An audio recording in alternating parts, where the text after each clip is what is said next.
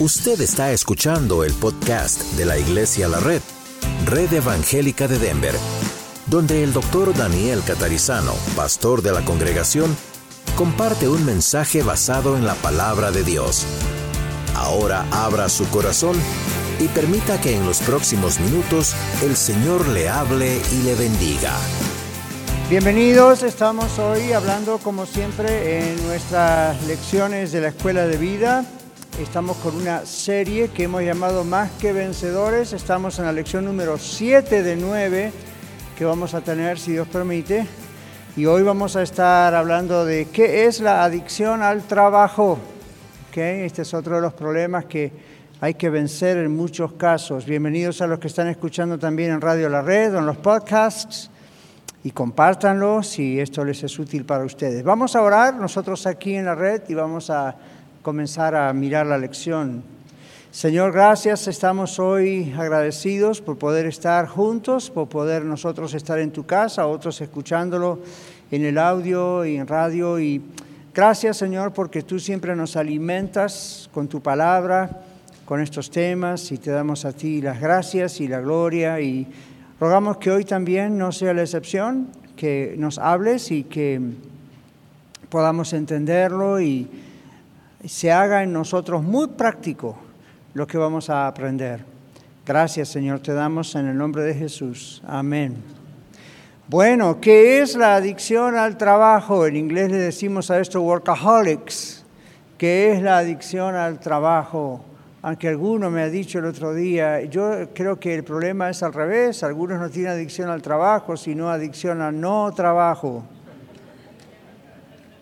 me dijo, ¿cómo le llamaríamos a ellos? En inglés hay algún término para workaholic, es el que tiene adicción al trabajo, y el que no tiene adicción al trabajo, ¿cómo le llamaríamos? Y yo le dije, bueno, inventemos uno, lazyholic, lazyholics. Lazyholics, ¿ok? No, ellos tienen adicción a la flojera. Pero nosotros ah, sabemos que en el pueblo latino hay mucho problema de la adicción al trabajo, más de lo que uno piensa. Y no siempre uno se autocalifica en esa categoría porque no cree que es una adicción, pues no tiene ninguna reacción química. ¿okay? Como pasaría con el alcohol, el cigarro, las drogas. Y en ocasiones eso nos ocurre. No creemos que hay una adicción de algo porque no sentimos físicamente una cuestión así química. Pero hay muchas adicciones a nivel de esta categoría, a nivel emocional, que no van a expresar necesariamente cuestiones químicas o cuestiones que, se miren tanto en el cuerpo. Pero van a ver que en esta sí algo de eso hay. Ahora, en su página dice que la adicción al trabajo, ¿qué es? Un estado mental y emocional por el cual una persona prioriza, es decir, pone como prioridad, su dedicación a la actividad laboral, en otras palabras al trabajo, lo pone por encima de otras áreas importantes de su vida. Esta adicción, como otras, nos dice el bosquejo, deteriora la relación personal con Dios, deteriora la salud mental, la salud física y las relaciones unos con otros o las relaciones interpersonales. ¿Verdad que sí? Uno no tiene tiempo para nadie. La adicción al trabajo se debe a varios factores, hay varias razones por las cuales ocurre. Por ejemplo, la mentira del miedo a la pobreza. Yo he visto eso mucho en nuestro pueblo latinoamericano aquí en Estados Unidos. Si usted viene de un lugar donde su razón de venir a Estados Unidos fue el trabajo o hacer más dinero, sea para enviar a su país o sea para progresar aquí, no está mal, pero ah, si usted ha venido de extrema pobreza, le queda eso como una especie de trauma y entonces hace todo lo posible para nunca volver a tener pobreza. No está mal, pero muchos se transforman en workaholics o adictos al trabajo. Trabaja, trabaja, trabaja, trabaja, trabaja. Esto es como que lo único que importa. Saben que yo he tenido gente en Denver, como me pasó antes en Colorado Springs y antes de eso en Houston, Texas, que yo les he dicho, usted conoce la ciudad, usted sabe que hay este museo, que hay este entretenimiento, que hay esta montañita por acá y esta otra por mí. No, nunca en tantos años he tenido tiempo de ir a visitar esos lugares. Ni sabía que existían, porque es tanto el trabajo, pastor bueno, algo está mal allí. Tiene que haber un balance, ¿verdad que sí? Porque no es bueno ni para nuestra salud mental el estar solamente siempre, siempre, siempre tantas horas trabajando. Entonces, eh, hoy tenemos que ver un extremo, y después vamos a escuchar un testimonio de cómo alguien venció eh, la, adicción, cuando se transforma en una adicción. Entonces aquí dice, la mentira el miedo de la pobreza. Es una mentira en la mente, no va a ser pobre. ¿okay? Entonces hay muchas maneras de no ser pobre en los Estados Unidos. Aún si el IRS piensa que estamos a nivel de pobreza porque pusieron por allá, por las nubes, su cifra, bueno, pero ustedes y yo conocemos la pobreza, posiblemente. Si no la vivimos, la hemos visto, acá o allá. Entonces sabemos que aquí muy poca gente es literalmente pobre, que no tenga para comer o que no tenga donde vivir, que les cueste, que sea un sacrificio, para todos lo es para unos más que otros. Pero no, ustedes saben de qué hablamos, ¿verdad? Pobreza y pobreza es muy diferente. Yo siempre digo, acá hay pobreza con aire acondicionado y calefacción. ¿Ok?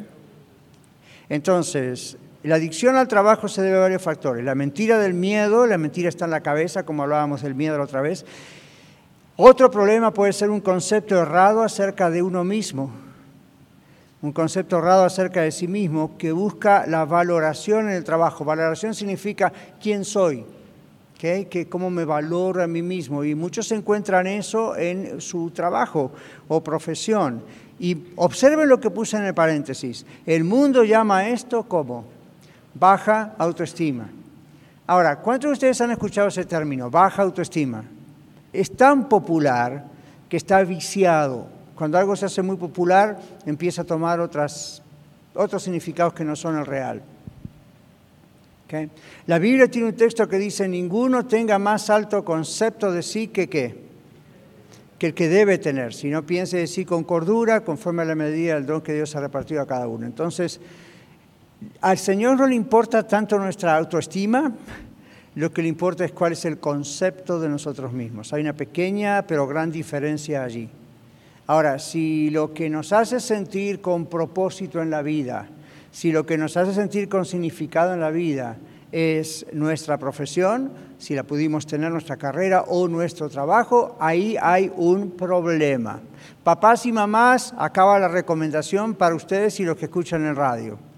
Nunca le digan a sus hijos, tienes que ir a estudiar a la universidad para que seas alguien en la vida. ¿Han escuchado eso? Quizás se los han dicho. Tienes que ir a estudiar o tienes que tener tu propia empresa para que seas alguien en la vida. Tengo noticias para usted. Delante de Dios usted ya es alguien en la vida. No necesita un trabajo, no necesita una profesión para que le dé el significado a su vida. Eso ocurre con la gente que no tiene a Cristo en su corazón. Entonces es como, ¿para qué sirvo? ¿Para qué está mi vida? ¿Para qué estoy acá? Oh, ok, necesito ser albañil. Oh, necesito ser carpintero. Oh, necesito ser mecánico. O necesito tener cierta cantidad de dinero o tal propiedad. Y vivimos en una sociedad donde, bueno, cuanto uno más tiene o llega a ser, mm, con más respeto lo miran a uno, ¿verdad? Entonces a veces si uno está con síntomas de inseguridad, busca esas cosas para que pueda encajar en el lugar, para que pueda fit, sino entrar. Entonces ahí eso es un gran problema. Usted no tiene una profesión, yo no tengo una profesión o un trabajo o dos, y eso es lo que me da mi, eh, mi razón de vivir. ¿eh? O como la gente hoy popularmente dice, y, cuando e, este trabajo, esta carrera que tengo, este dinero que tengo es lo que me hace levantar en las mañanas. A otros lo que nos hace levantar la mañana es el reloj despertador. Otros nos despertamos automáticamente, ¿verdad? Pero comprenden esa idea de, sí, no, yo soy alguien en la vida y eso es lo que me da fuerzas todos los días para levantarme.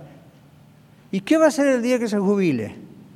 ¿Y qué va a ser el día que a lo mejor no pueda seguir esa carrera o lo echen de ese lugar o la economía a lo mejor se venga abajo y tenga que buscar otra cosa? Se queda sin razón de vivir se queda sin propósito, ¿comprende? Entonces nunca podemos pensar en una carrera, un oficio y voy más lejos, la familia. ¿Saben cuántos papás y mamás latinos me han dicho a través de tantos años, mis hijos son la razón de mi vivir? Wrong. Cristo tiene que ser la razón de su vivir. Él es eterno, Él es el que lo ha salvado. Su hijo el día de mañana se casa y se va y adiós papá, adiós mamá. O no se casa y, you know, como hizo usted y como hice yo. Comenzamos nuestra propia familia, nuestra vida como adultos aún de solteros. Entonces, nunca descansemos ni en otra persona, ni en nuestra propia familia, ni en la carrera, ni en el oficio, ni en el dinero. Nada de eso nos va a dar la satisfacción completa de vivir. Y eso lo sabemos solamente los que tenemos a Cristo en nuestro corazón.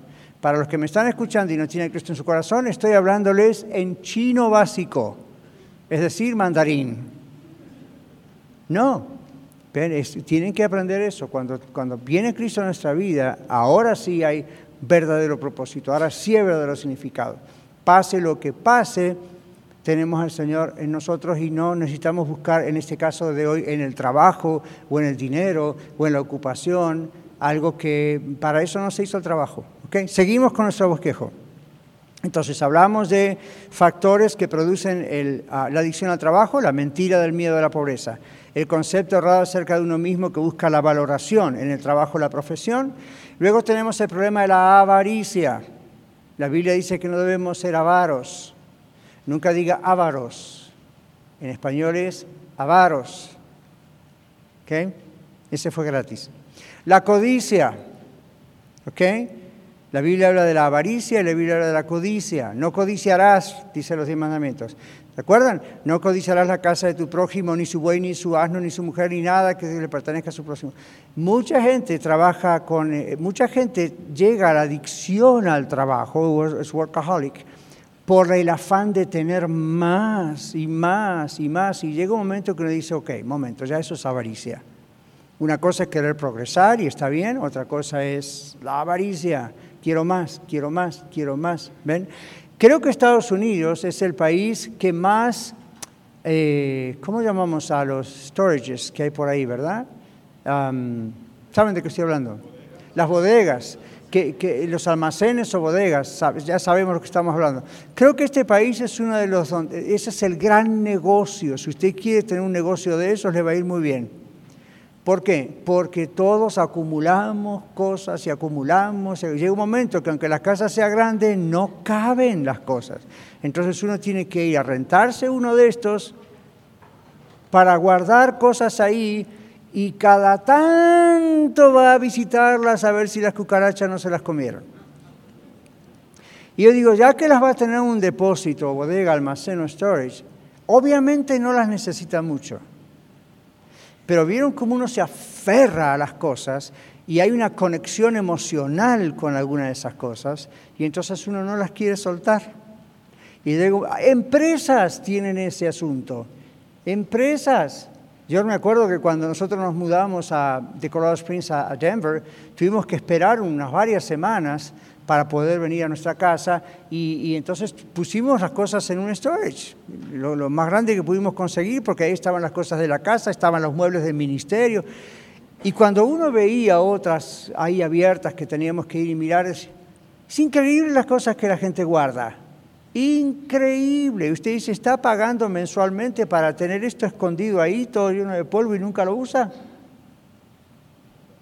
A nosotros mismos nos pasó. Teníamos un vidrio, un espejo que yo lo quería mantener allí y va no creer que ahí se rompió de la manera más tonta. Así que estaba pagando en parte por algo que tontamente se rompió. ¿Cómo se rompió esto?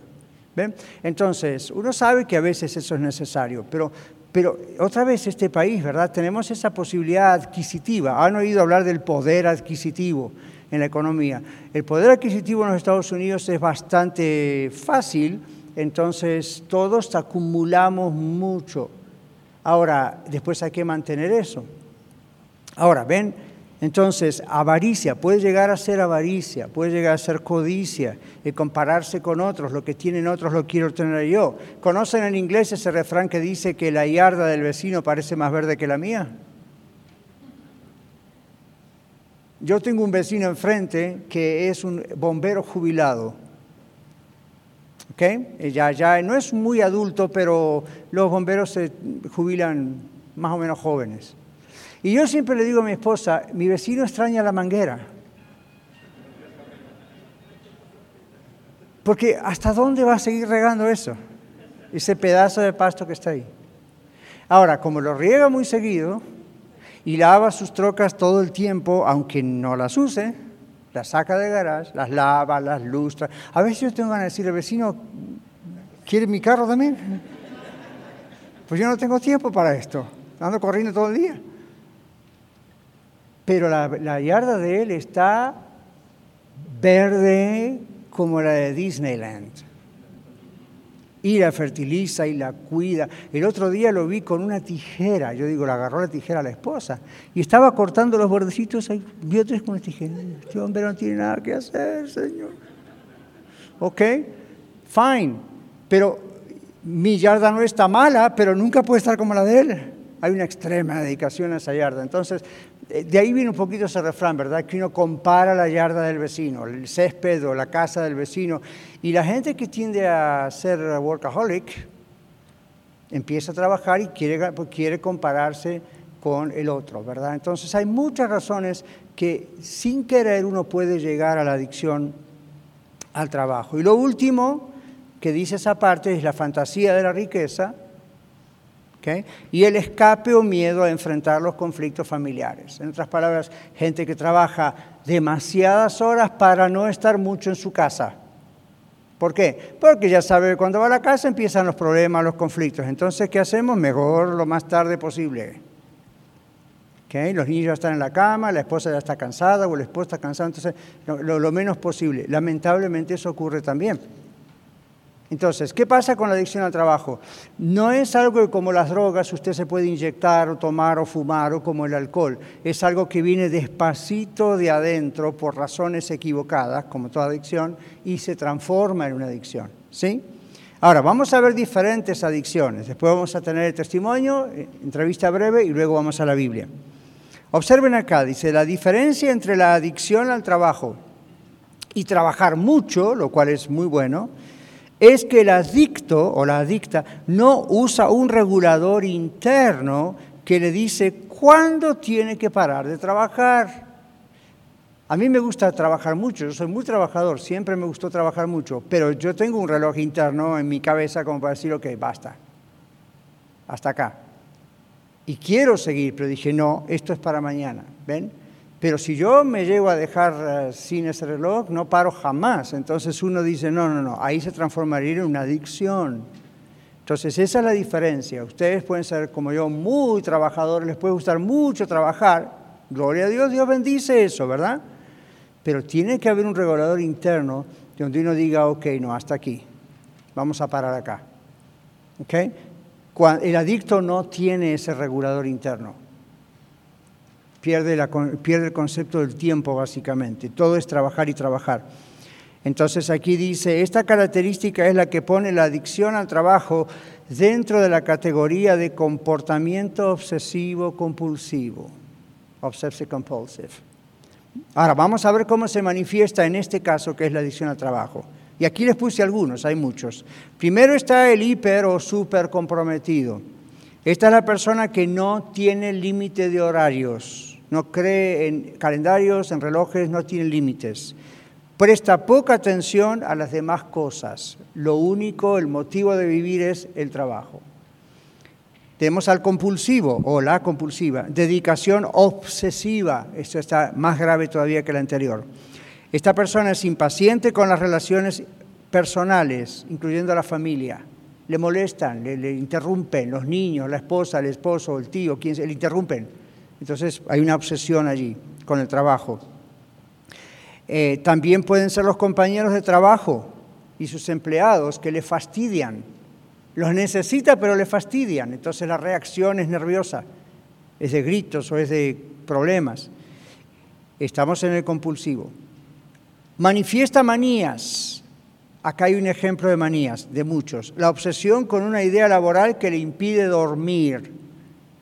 Ahora, a veces yo tengo eso, que no puedo dormir porque me anda algo en la cabeza y lo que he aprendido a hacer es tener cerca mío pluma y papel, no el teléfono con las notas, después les digo por qué, pero pluma y papel para que no se me escape la idea y entonces una vez que la escribo ya me puedo dormir. Cuando no he hecho eso, de vueltas todo el tiempo y dale, dale, dale con la idea.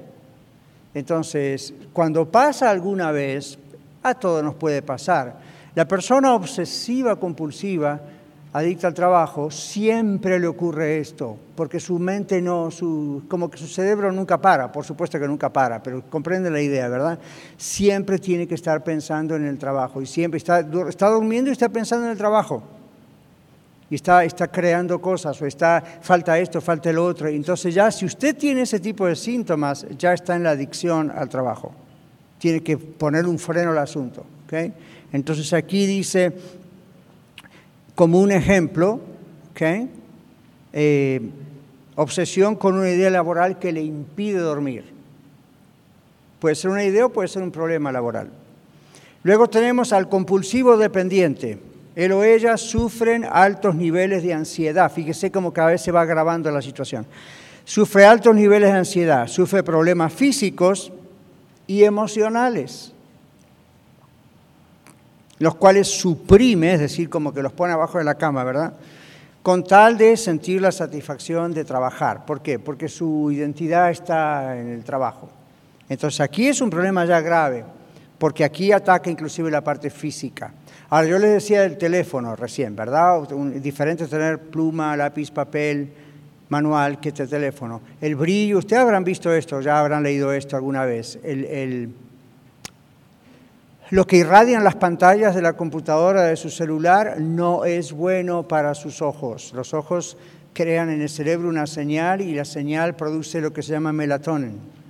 Y usted necesita eso para poder dormir y estar durmiendo. Esto de repente traba ese proceso. Entonces es preferible ir a lo antiguo, papel, pluma, dos cosas. Y no apunte todo como quien está escribiendo un artículo o un libro ideas básicas y al día siguiente las desarrolla. Pero deje que su cerebro haga los ciclos que necesita. Cada tres horas hay un ciclo que el cerebro necesita cumplir. ¿Okay? Entonces, si uno lo interrumpe, muchas veces el cuerpo físicamente empieza a afectarse también. ¿Okay? Eh, por ejemplo, el sistema, afecta al sistema digestivo, una de las cosas. Le voy a decir algo un poco feo, pero hay, hay gente que sufre de constipación toma laxantes, toma fibra y toma esto, y le sigue pasando lo mismo. Entonces, obviamente hay otra razón, y una razón puede ser los ciclos del sueño, no se están respetando, siempre se están interrumpiendo. El sistema digestivo se afecta y boom, ahí hay una razón. ¿okay? O la opuesta a la constipación también. ¿okay? Ahora, estoy diciéndoles, miren cómo una obsesión al trabajo puede ir pasando, pasando, pasando a diferentes áreas de nuestra vida hasta afectar hasta nuestro cuerpo. Ok, entonces ese es el compulsivo dependiente. Sufre de ansiedad, problemas físicos y emocionales, los cuales suprime con tal de sentir la satisfacción laboral. Luego está el hambriento de logros. Aquí tenemos a la persona que busca relaciones personales convenientes para lograr sus metas laborales o profesionales. Luego deja tales relaciones cuando ya no las necesita. Diríamos como que usa a la gente. Y en las combinaciones de más de 4.000 que hay de temperamentos innatos, hay uno que es el colérico compulsivo, que hace justamente esto también. Es, es muy wow a todo dar, pero en realidad no sabe, o sí depende del caso, que está usando esa relación, a usted o a mí, hasta que cumple su fin, quiere llegar a esa meta. Y una vez que lo logró, como dice un dicho por ahí, si te he visto no me acuerdo. ¿Ven? Entonces, mira lo que puede llegar una persona que está obsesiva con el tema del trabajo. Muy bien, síndrome del ejecutivo. Esto es padecido por gente ambiciosa que trabaja arduamente para lograr una posición de autoridad y control, aunque no gane mucho dinero. Ya el incentivo no es la codicia o la avaricia del dinero, sino el estar en una posición de autoridad. Y en muchas empresas, para llegar a ese nivel, uno tiene que trabajar mucho y a veces años. Pero hay gente que no le importa destruir sus propias relaciones, no le importa destruir lo que sea, pero yo, yo voy a ser el presidente de esta empresa y no voy a parar hasta que lo sea. Y muchos lo logran, porque obviamente los patrones quieren gente así. Pero después cuando lo logran, los estudios de psicología dicen que son las personas más solitarias del mundo. Cuanto más alto está uno en una posición, más solo puede llegar a estar. Y se ha hecho estudios estos hasta con pastores. ¡Ah! Ahí caí yo también. Y quiero decirles que aun cuando muchos pastores, como yo, nunca empezamos una carrera pastoral como quien empieza una carrera médica o de carpintería, sino que fue un llamado de Dios y una misión de Dios, los pastores, si no fueron llamados por Dios y han usado la posición porque emocionalmente necesitan sentirse con poder o con autoridad, terminan siendo las personas más solas que hay, a pesar de que tengan una congregación muy grande pueden llegar a estar en esa posición muy solos. ¿Han oído hace un par de años atrás de dos o tres pastores americanos que se suicidaron aquí en Estados Unidos? Y dice, ¿cómo cabe eso? No puede ser si es un pastor. Bueno, ahí obviamente habría, habría otros problemas mentales o cosas que quizá no le pusieran atención o no sabían, pero eh, en muchos de esos casos es, eh, pues no tiene con quién ir, quién está arriba de esa persona para poder hablar con esa persona? a quién le va a llorar cuando tiene un problema? ¿Ven? Por eso los pastores aprendemos, muchos como yo también, a tener gente arriba nuestro. Si no en autoridad dentro de la iglesia, por lo menos gente cristiana que tengamos de apoyo, que podamos decir, necesito hablar, necesito desahogarme, necesito saber qué hacer, necesito, tengo este problema, ¿ven? Entonces eso es saludable. Pero en el mundo secular, los ejecutivos muchas veces no tienen ese tipo de cosas. Entonces, llegaron, llegaron y llegaron hasta la meta y cuando llegaron ahí se encuentran que no les satisface. Ganan bien, tienen sus perks, tienen sus, y no, hasta pueden tener su avión privado si llegan a demasiados millones de dólares pero muchos de ellos sufren de soledad, algunos terminan rompiendo sus matrimonios, sus hijos ni los conocen, otros se suicidan, otros son tan infelices que uno dice, ¿para qué luchó para llegar hasta ahí arriba si total yo estoy más feliz acá con los 10 dólares que gano? Bueno, hay que ver qué pasó ahí. En cambio, si alguien llega a la cúspide despacio, siendo promovido por su buen sentido común y estudios y trabajo, esa persona si llega a la cúspide no le pasa lo mismo, ¿ven?, que al otro. Puede llegar a la cúspide con buena salud mental. Ahora, yo no sé si alguno de ustedes o los que están escuchando en radio tienen alguna de estas cosas, pero al leer un bosquejo, al escucharme hablar, tienen que estar pensando, a ver dónde encajo yo aquí, dónde, dónde califico o, decir, bueno, no, gracias a Dios no tengo una adicción al trabajo, pero esto tiene que servirle a usted y a mí para ver dónde pudiera entrar el diablo a llegar a ser un problema así. Recuerden lo que dice la palabra, ¿verdad? El diablo anda como león rugiente, buscando a quien devorar. Otro texto dice, no ignoréis las estratagemas o las estrategias del diablo, y esta es una manera. Uno analiza y uno dice, bueno, yo soy tengo una tendencia a esto, soy proclive a lo otro, voy a pararlo ahora, antes de llegar al problema. Vamos a tener una entrevista ahora. Yo pedí a hermano Esteban Murillo que él nos ayude, yo lo voy a entrevistar como siempre hacemos, le acercamos el micrófono. Y él es un hombre aquí, un hermano de la iglesia ya de varios años, que tenía este problema hace muchos años, aunque quizá no lo podía definir así. Y si usted escuchó el testimonio de él en el programa Historias de Vida en Radio La Red, hace ya meses atrás, él habló acerca de esto y cómo lo venció. Entonces yo lo invité y le voy a hacer algunas preguntas para que él nos ayude a ver en la práctica cómo, cómo resolvió esto. Así que, Esteban, gracias. Y ¿cuándo usted comenzó a notar que había un afán un poquito extremo por el trabajo? Eh, pues muy buenos días a todos hermanos. Eh, pienso que yo no noté que era adicto al trabajo hasta que llegué a un límite. Llegó al límite. Extremo, sí. Al extremo.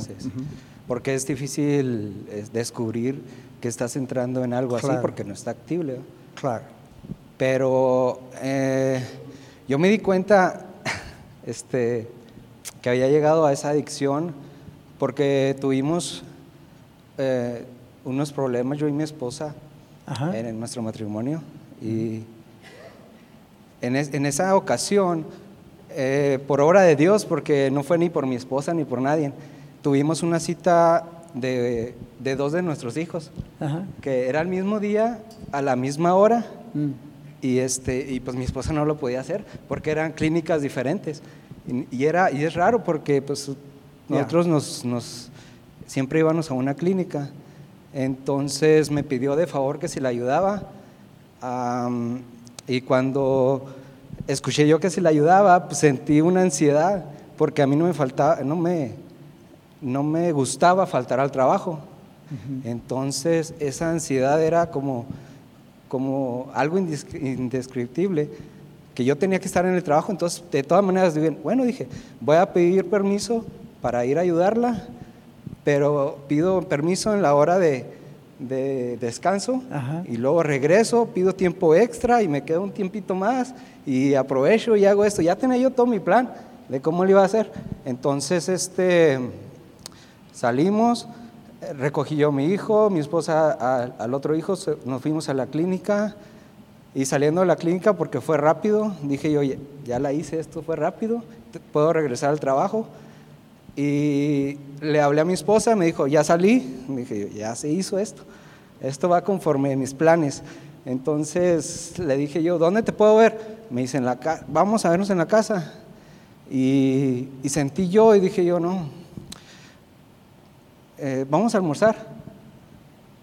Y dijo, bueno, pues vamos. Ajá. Entonces nos fuimos a almorzar, llegamos, almorzamos tranquilos y este, hablé al trabajo y le dije, no voy a ir al trabajo. Interesante porque no sentía esa ansiedad que, que yo, era mi necesidad de estar trabajando. Mm. Pero entonces está contándome que ya estaba casi llegando a vencer.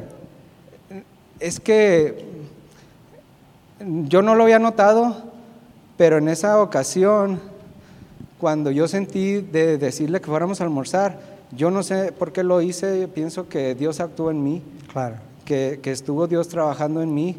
Y, y en esa ocasión mi esposa me dijo, des- eh, cuando yo falté ese día al trabajo, fuimos a hacer otras cosas y me dijo, si tú te hubieras regresado al trabajo, nosotros no estuviéramos juntos. Wow. So, ya estaba Entonces, en peligro el matrimonio. Ya estaba en peligro totalmente. Era por esas cosas y otras cosas que veníamos arrastrando, Claro. pero mi, mi vicio al trabajo nos estaba llevando a una destrucción. ¿Y por qué tenía usted cree ese vicio al trabajo, pensándolo ahora hacia atrás, ¿no? retrospectivamente? ¿Qué- ¿Qué lo impulsaba? Era obviamente responsable, pero ¿había algo más ahí que tengo que trabajar, tengo que trabajar? ¿Qué, qué Es, pasaba? es como, como esa necesidad, Ajá. como eso de, de querer estarlo haciendo. Un- yo ponía el pretexto de que lo hacía por ellos y, y ellos lo, lo veían como si yo me quisiera alejar de ellos, que no quisiera estar con ellos. Pero yo decía, no, es que yo lo estoy haciendo por ustedes. Yo lo estoy haciendo porque queremos crecer, lo estoy haciendo por esto, ponía pretextos, pero me decía, es que no nos falta nada. Yo no lo hacía por dinero, Ajá.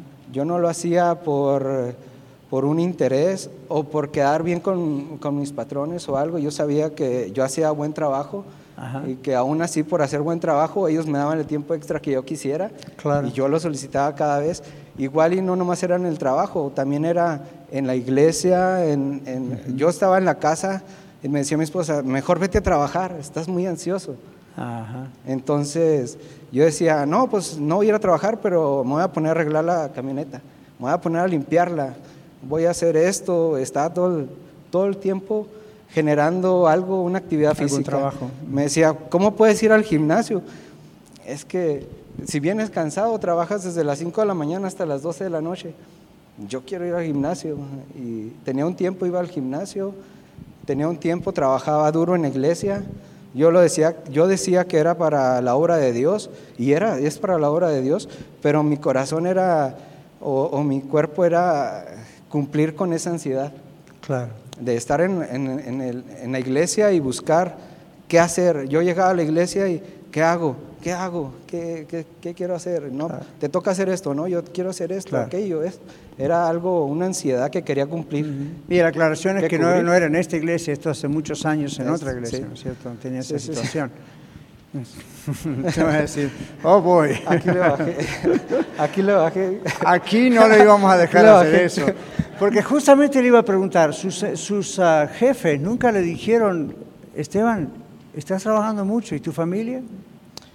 ¿Nomás quieren horas extras? Oh, sí, sí me decían, me decían, eh, Esteban, vete con tu familia. Y les decía, les decía yo, no, estoy bien, nosotros estamos bien, vamos a salir. Pero yo nunca buscaba unas vacaciones, no buscaba un día mm. libre. O sea, era, era esa densidad. Mm de que quería estar ahí. Y si no estaba trabajando, pues me iba a hacer otras es algo que uno necesita, ¿verdad? Es como la droga, como el alcohol. Llega un momento que el cerebro no se acostumbra, aquí tiene que hacerlo, o se siente ansioso, se pone mal, porque le da cierta satisfacción hacerlo. Más allá de que a lo mejor no era la avaricia del dinero, pero esto es lo que me satisface, esto es lo que me hace sentir bien. ¿Le, enseñaron eso a lo mejor de pequeño? ¿El hombre tiene que hacer esto y proveer muy bien? ¿O fue algo que usted colectó después? No, yo lo fui colectando. Yo, eh, de hecho, nosotros platicamos y yo le decía a mi esposa, es que el hombre tiene que trabajar. Sí, me decía, pero no como tú. Claro. Tiene que bajarle un poquito. Claro. Pues no, pues yo claro, la familia lo necesitaba. ¿Usted notaba eso?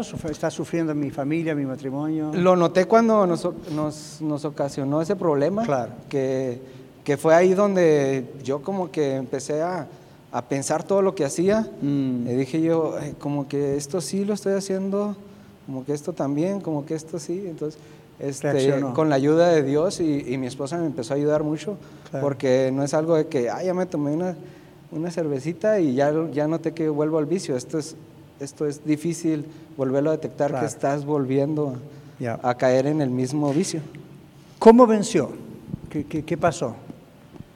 Bueno, este, pues como le digo, fue ese problema, nosotros nos pusimos en oración, aparte tuvimos otros, otros, otros detalles que empezamos a trabajar yo y mi esposa, y este, antes yo tenía un tiempo en las mañanas con, Dios, pero cuando estuve con esa adicción, yo lo que quería era salir corriendo a trabajar. Entonces tenía una oración rápida y, y, vamos a trabajar porque es más importante estar allá. Entonces, hoy siento que Dios ha trabajado mucho conmigo y me ha dado esa, esa paciencia y eso de detectar de que me estoy apresurando otra vez a hacer las cosas. Entonces, estoy tomando mi tiempo y que Dios me esté dirigiendo día a día, porque esto es como otra adicción, es día a día estar viendo que no estés cayendo en lo mismo. Aunque usted dice que ya, o sea, si, si dice uno ya tengo yo tres años, que estoy pasando en este proceso dirá, tres años es mucho, sí, pero pues la, la Biblia dice que aquel que piense estar firme, mire que no caiga. Entonces no estoy con ese temor de que día a día voy a caer, no estoy con el temor porque sé que Dios está conmigo y está trabajando conmigo, pero eh, Dios me está eh, haciendo ver en, no volver a caer en eso. O sea, no tenemos en cualquiera de nosotros, cualquiera adicción, temor, ansiedad, todos los temas que hemos hablado en estos siete domingos, aunque ya los hayamos vencido para la gloria de Dios, siempre tenemos que ser precavidos de todas maneras. El que fue drogadicto, el que fue alcohólico, el que tuvo problemas de ataque de pánico, ansiedad, adicción al trabajo, nerviosismo, aun cuando el Señor ya nos ha sacado de eso y hemos vencido, recuerden, todavía estamos en el planeta Tierra, seguimos estando en este cuerpo que tiene pecado, aunque seamos salvos, y siempre podemos tener la tendencia a volver. Nunca diga a mí eso, no me va a pasar, porque justamente la gente que dice eso es la presa más fácil diga, no, yo no voy a tener miedo, como bien dijo Esteban, pero voy a tener precaución. ¿Cuál es la diferencia? Miedo nos hace temblar y nos hace caer. Precaución es el que piensa estar firme, mire que no caiga, watch out. ¿okay? Entonces ya sabemos que hay dentro nuestro una tendencia a algo, porque lo vivimos o porque no lo vivimos, pero la tendencia está, entonces hay que tener precauciones. Cuando el médico le dice a usted, su estudio de sangre, orina y materia fecal dicen que usted tiene genéticamente una tendencia y le dan la lista. Entonces cuídese para que haya menos probabilidades de que eso se manifieste, aunque esté en toda la familia. Entonces a nivel espiritual es igual. A nivel emocional es igual. Fui antes un alcohólico, fui antes un drogadicto, fui alguien que perdía el control de mi, de mi temperamento, como se dice, o era adicto a esto y lo otro. Damos gloria a Dios porque vencimos, pero al mismo tiempo ahora tenemos armas que el Espíritu Santo nos da para decir, cuidado porque Uno puede volver a eso, especialmente Esteban en un momento de debilidad, de flaqueza, en un momento de, turbación con los hijos o en el matrimonio o, lo que sea, y, uno no se da cuenta y vuelve a deslizarse despacito y vuelve a caer en lo mismo. ¿okay? ¿Algo más que quiere regar? No, bueno, gracias, gracias Esteban, muy bien.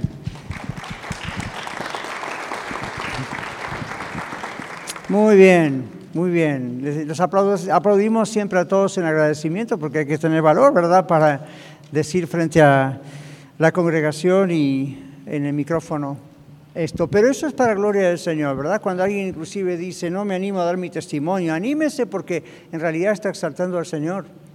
Deje que otros sepan lo que Dios hizo en su vida. Y hay muchos que van a necesitar escucharlo. Muy bien.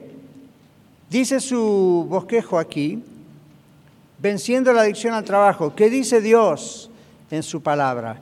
Y acá dice, si el trabajo absorbe tanto que nos distrae de nuestra relación con Jesucristo, entonces podría considerarse que idolatría. ¿Recuerdan cuando estudiamos cómo vencí la idolatría? Hermana Cristina habló de eso acá aquel día también. Es fácil caer no crean que no es fácil, es fácil caer. Idolatría no es solamente adoración a imágenes, es absorción por algo, por alguien. Los adictos al trabajo están idolatrando su trabajo, como que su Dios es su trabajo, es en todo lo que piensan, es lo que absorbe la mayor parte de su vida, es lo que, ven, yo sé que uno trabaja 40 o 50 horas a la semana o lo que sea, pero tiene que medir eso. No puede estar constantemente, obsesivamente, todo es el trabajo, de ahí sale mi satisfacción personal, aunque no gane mucho. Ya eso es un ídolo. Ahora, vamos a mirar estos textos que tenemos aquí. Aquí hay cinco textos bíblicos que vamos a leer y ah, en paréntesis yo les puse aquí todos los textos sobre este tema de la idolatría que hemos visto en otro bosquejo, esos textos caben a este tema, todo lo que es idolatría. Entonces, en primer lugar, vamos a ver 1 Timoteo 6, 10. ¿Quién tiene el micrófono? 1 Timoteo 6, 10. Si no lo toca el texto, busque otro. Primero, ahí, adelante. Porque raíz de todos los males es el amor al dinero, el cual, codiciando algunos, se extravieron de la fe y fueron traspasados de muchos dolores. Raíz de todos los males es el que amor al dinero. No dice el dinero es malo, dice el amor al dinero. ¿Ven? Eso es idolatría. ¿Y qué dice allí? Es la raíz de todos los males. Alguien me preguntó hace meses atrás, yo mencioné eso en un mensaje y a la puerta me dice, pastor, usted mencionó ese texto de Timoteo, entonces el dinero siempre es malo, realmente el dinero es lo que produce el mal de todas las cosas. Y yo le dije, bueno, la Biblia dice allí, raíz de todos los males es no el dinero, el amor al dinero. Entonces, si usted ama el dinero, todo lo mal que ocurre está relacionado con ese amor suyo al dinero. Ah, ok, la cosa cambia. ¿Ven? Ese es el ídolo. Cuando uno tiene un ídolo, uno hace todo en relación a ese ídolo. Y ese es el problema. ¿Qué, ¿Qué dice Mateo 6, 19 al 21? Ahí atrás Agustín está encargado de entregar. No os hagáis tesoros en la tierra donde la polilla y el orín corrompen y donde ladrones minan y hurtan, sino haceos tesoros en el cielo donde ni la polilla ni el orín corrompen y donde ladrones no minan ni hurtan, porque donde esté vuestro tesoro, allí estará también vuestro corazón. Gracias, Carla. ¿Qué es lo que siempre yo les comento a ustedes sobre esa última parte? Donde esté vuestro tesoro, allí estará también vuestro corazón. ¿Quién recuerda lo que siempre les digo? ¿Quién corre a quién? ¿Quién sigue a quién? ¿El tesoro al corazón o el corazón al tesoro? Mire el texto. Porque donde esté vuestro tesoro, ahí estará vuestro corazón. Entonces, el corazón sigue al tesoro. ¿Ven? El corazón quiere decir nuestros pensamientos, nuestras emociones, no está hablando del músculo cardíaco que nos da sangre, está diciendo nuestros sentimientos y emociones van a estar puestos allí. Ese es nuestro tesoro. Es decir, su pensamiento y los míos, hermano, hermana, y los que están escuchando, siempre el enfoque principal nuestro está en aquello que más nos importa, en lo que más amamos. Siempre está, eso es lo importante para nosotros. Hacemos otras cosas, pensamos en otras cosas, pero siempre es como la gravedad, ¿verdad? Siempre hay un punto y ahí vamos a estar con eso. Entonces, donde esté vuestro tesoro, que lo que más nos importa, lo que más amamos, ahí va a estar nuestro sentimiento, nuestras emociones, nuestras decisiones, nuestra actitud, nuestro corazón. Siguiente texto, Mateo 22, 37. ¿Quién lo tiene? Jesús les dijo, amarás al Señor, al Señor tu Dios con todo tu corazón y con toda tu alma y con toda tu mente. Ajá. ¿Y eso de dónde lo sacó el Señor? De los diez mandamientos. Está resumiendo, recuerdan, los diez mandamientos se resumen en esto. Amarás al Señor con todo tu ser. En otras palabras, si lo queremos sintetizar. Eso, con tu espíritu, con tu alma, con tus pensamientos, con tus fuerzas. Entonces, ¿qué está diciéndonos aquí el Señor? Él tiene que ser el eje, el centro de nuestra vida. Cuando Dios es de verdad, no por religión, cuando de verdad es el centro de nuestro eje, cuando de verdad lo amamos de todo corazón, no, escuche esto, no vamos a tomar ninguna decisión sin primero consultar con Él. No vamos a decir sin primero consultar con Él. ¿Ven? No vamos a hacer ningún negocio sin primero consultar con Él. Siempre como que siempre está ahí Él. Y no espere el domingo para venir a la iglesia y arrodillarse en un altar y decir, Dios, ¿qué hago? Todos los días, en cualquier momento, ahí en su camioneta, en su carro, en su troca, en el bus, en el tren, donde quiera que esté, en el avión, Señor, ¿qué hago? Tengo que tomar esta decisión. ¿Y por qué le tenemos que preguntar al Señor? No es solamente, ay Diosito, ayúdame. Es, no, Señor, tú eres el mero mero. Tú eres mi dueño, mi creador, mi salvador, mi Señor. ¿Qué debo hacer en este caso? Miren el Antiguo Testamento y gente como en Primera y Segunda Samuel van a ver gente como el rey David.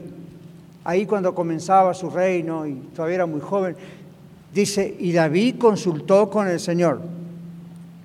Y la vez que David no consultó con el Señor, perdió una guerra. Entonces siempre, y David consultó con el Señor, no sabía qué hacer. Entonces, ahora, si el eje de la vida, el centro principal de la vida de David no hubiese sido Dios, hubiese hecho lo que hacían los paganos. ¿Con quién consultaban los paganos? Con hechiceros, con, con sus dioses paganos, sus estatuas, le preguntaban a sus estatuas, ¿verdad? Y David mismo escribió después en uno de los salmos, ¿por qué hacen eso? Las estatuas tienen ojos pero no ven, tienen nariz pero no huelen, tienen boca pero no hablan, tienen oído pero no oyen. Y después dice, semejante a ellos son los que lo hicieron. Mudos, sordos, ciegos. ¿Ven? Entonces uno dice, ¿por qué voy a consultar con una imagen si no vive? Eso es hechicería, es una forma de hechicería, aunque lo pongan en un nivel religioso. Entonces David consultaba con Dios. ¿Y qué me dicen del Señor Jesús? Estando en la tierra como un hombre, dice la Biblia que muchas veces dejaba las multitudes y todo el trabajo que tenía de sus propios discípulos y se iba a Pais No, no estaba Pais en Jerusalén, ¿verdad? Pero se iba a alguna montaña a estar solo para orar. Y usted dice, ¿para qué quería ir a orar, estar solo con su padre si era Dios y hombre al mismo tiempo? Pero como hombre él necesitaba eso o no podía hacer lo que tenía que hacer. Como hombre, dice la carta de Filipenses, estaba sujeto a Dios, como usted y yo tenemos que estar sujetos a Dios. Entonces, cuando Él es nuestro tesoro, cuando Él es nuestro eje, cuando Él gira todo, siempre vamos a Dios primero. ¿Ok? Muy bien. Colosenses 3:17. Dice, y todo lo que hacéis, sea de palabra, de hecho, hacerlo todo en el nombre del Señor Jesús, dando gracias a Dios Padre por medio de Él. Gracias. La clave allí, cada palabra es una clave ahí, pero cuando dicen háganlo todo, ¿cómo? En el nombre del Señor Jesús. Muchos cristianos se confunden con eso interpretan ese texto y dicen, oh, cierto, Colosenses dice la Biblia en el libro de Colosenses que tengo que cocinar en el nombre de Jesús. Señor, en tu nombre voy a hacer estos frijoles. O tengo que arreglar el carro, lavar el carro. Señor, en tu nombre voy a lavar el carro. Eso no es lo que dice el texto. A simple lectura parece que es lo que el texto dice. ¿Qué creen ustedes que dice ese texto? ¿Qué significa hacer todo en el nombre del Señor? Les doy una clave. ¿Cómo, Carlos? Descansando en Él. Pero les doy una clave. Cuando vamos a hacer algo, el Señor es nuestro eje, consultamos con Él, ¿right? Eso nos daría la pauta de si tenemos que hacer algo o no tenemos que hacer algo.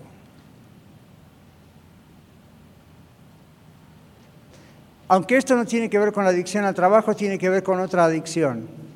¿Se animaría si usted tiene adicción a la pornografía? Ir a mirar pornografía y decir voy a hacer esto en el nombre del Señor? Obviamente no.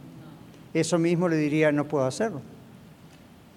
Si usted dice voy a Walmart y la cajera, el cashier me dio extra cambio, pagué cash y me dio 5 dólares más, no vaya a pensar esto es bendición de Dios, esto es provisión de Dios. Eso es una prueba de Dios, saber qué es lo que usted va a hacer. Él sabe lo que usted va a hacer, pero lo pone a prueba. Entonces, en ese momento cuando uno dice, hace todo en el nombre del Señor. ¿Qué haría Jesús? Iría y devolvería los cinco dólares. Mire, me dio esto, esto no es mío. Santidad, ¿ven? Y la gente dice, oh, gracias por su honestidad. Y uno lo mira y dice, ya, no hice nada, eso es lo que corresponde hacer. Como ese texto que dice, Siervos, después que servimos al Señor, digamos, siervos inútiles somos. ¿Por qué? Lo que teníamos que hacer, eso hicimos. No, no, no hicimos algo extraordinario. era lo que se esperaba. Muy bien, entonces, en la cuestión del trabajo igual. ¿Vamos a hacer todo en el nombre del Señor? Bueno, si Esteban antes, cuando todavía tenía este vicio, como él lo nombró a la adicción, hubiese pensado, voy a hacer esto en el nombre del Señor, el Espíritu Santo le hubiese dicho, Esteban, necesitas más tiempo en tu casa. Después se lo dijo, con el tiempo finalmente, porque él amaba ya al Señor y, ¿verdad? Su esposa oraba y las cosas se arregló. Pero imagínense cuando no conoce uno al Señor. Ok, último texto, Hebreos 13, 5 y 6. ¿Quién lo tiene? Ahí atrás al fondo, Verónica. Sean vuestras costumbres sin avaricia contentos con lo que tenéis ahora, porque Él dijo, no te desampararé ni te dejaré. De manera que podemos decir confiadamente, el Señor es mi ayudador, no temeré lo que me pueda hacer el hombre. Gracias, Verónica. Entonces, ¿cómo empieza ahí que dice? Sean vuestras costumbres sin qué? Sin avaricia. Y luego dice, contentos con lo que tenéis ahora. y esa es la parte que no nos gusta. Ahora, la Biblia no está diciendo de que contentos con lo que tenemos ahora significa somos ocho y vivimos en un apartamento de una recámara y tenemos que estar contentos. Sí, tenemos que estar contentos de que al menos no estamos a la intemperie, en el sol o en la nieve o en el hielo.